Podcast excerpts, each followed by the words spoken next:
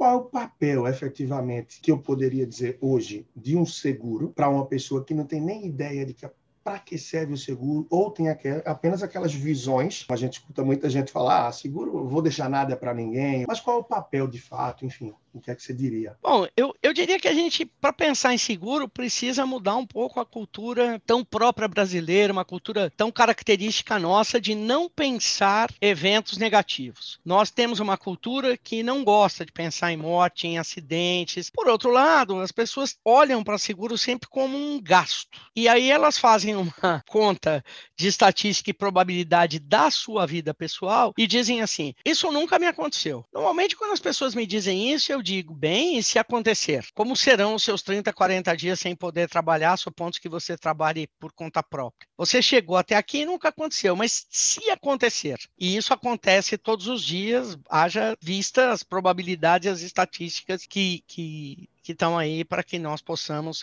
uh, estudá-las.